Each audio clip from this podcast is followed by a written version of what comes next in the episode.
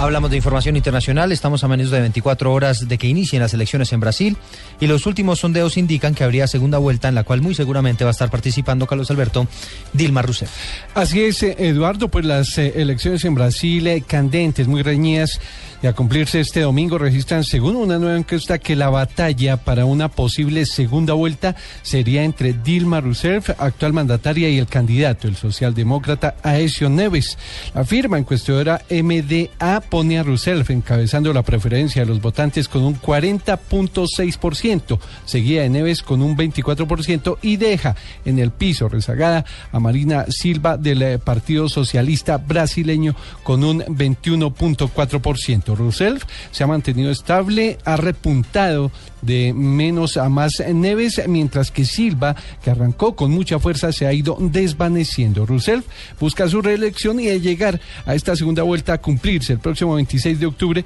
pues eh, sería con su opositor el eh, candidato Aesio Neves. Carlos Alberto González, Blue